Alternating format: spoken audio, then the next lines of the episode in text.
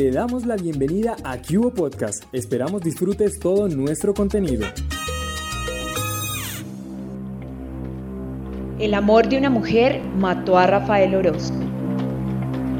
Mientras en las calles aledañas a la escena del crimen la gente lloraba y clamaba justicia, en las emisoras de Colombia y el mundo difundían la trágica noticia. El ídolo del momento había sido asesinado. El gran Rafael Orozco, integrante, líder del inolvidable binomio de oro, el de ese sobresaliente lunar en la mejilla que despertaba los más grandes instintos y sentimientos en todas las mujeres, fue víctima de un sicario que lo guardó paciencia en una oscura calle del barrio Villa Santos de Barranquilla.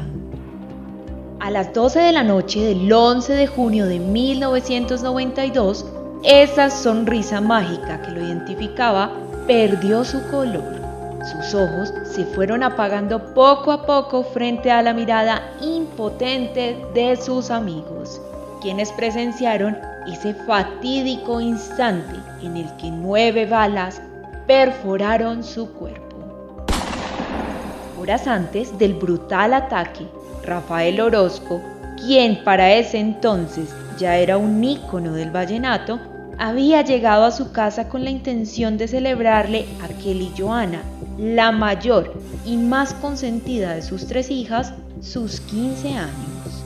Después partiría a una ya programada gira en Colombia y otras latitudes del continente, donde también para esa entonces ya era el ídolo del momento.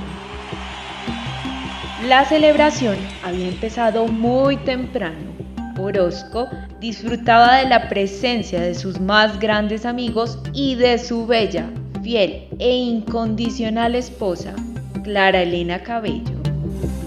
Entre el trago, la música y los vivos colores de los vestidos, la noche fue llegando, pero con ella también hizo presencia ese aire de tragedia que se quedó para siempre en la casa de los Orozco. A las 9 y 45 hicieron presencia en la engalanada residencia Francisco Javier Corea y Alfonso Ariza de la Hoz, dos utileros del binomio de oro, grupo que él mismo junto a Israel Romero, su acordeonero, habían construido. Rafael, feliz de presentar a su quinceañera, salió a la puerta donde permaneció durante cerca de 20 minutos.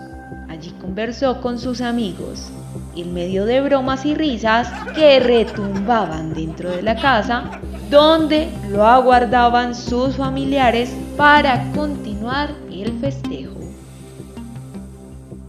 El autor del homicidio.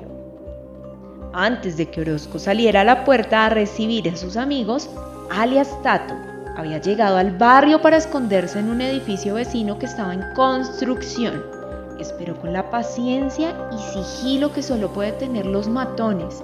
Cuando logró tenerlo solo y a pocos metros, no lo pensó dos veces. Desenfundó su arma y le disparó con sevicia en ocho oportunidades. Pero su duro corazón siguió actuando cuando el artista ya estaba inmóvil y agonizando boca abajo, lo movió con el pie para propinarle un disparo más en la cara su cometido el de no fallar. Durante el tiroteo, dentro de la casa del cantante, el miedo se apoderó de los asistentes.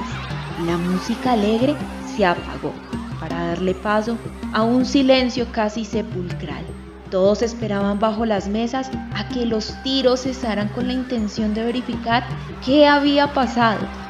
Clara fue la primera en salir dos pasos fueron suficientes para que divisara a Orozco, el amor de su vida, bañado en sangre y en estado agónico.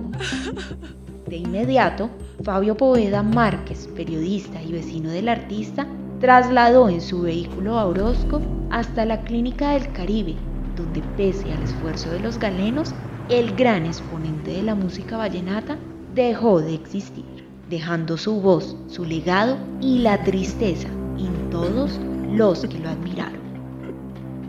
Su asesino. La muerte de Orozco desde el principio siempre tuvo un tinte pasional. Su relación con María Angélica Navarro, una hermosa jovencita que residía en Barranquilla, fue la causa de su muerte. Luego de varios meses de investigación, el nombre de José Reinaldo Fiallo Jacome empezó a sonar por el posible determinador del crimen. Él, de quien se dijo era un comerciante, también se había dejado embrujar por la belleza de aquella mujer, que para su desdicha solo le ofrecía amistad. Ese habría sido el motivo que lo llevó a pagar a un sicario para que cegara para siempre la existencia de Orozco. Fiallo autor intelectual, y alias Tato, autor material, nunca pagaron por el crimen que cometieron. Los dos fueron asesinados cinco meses después de Orozco, a las afueras de un restaurante.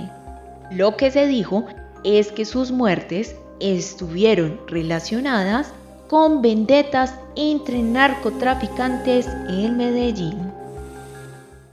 Recuerda que puedes seguirnos en nuestras redes sociales como arroba Bogotá, en Twitter, Facebook, Instagram y TikTok.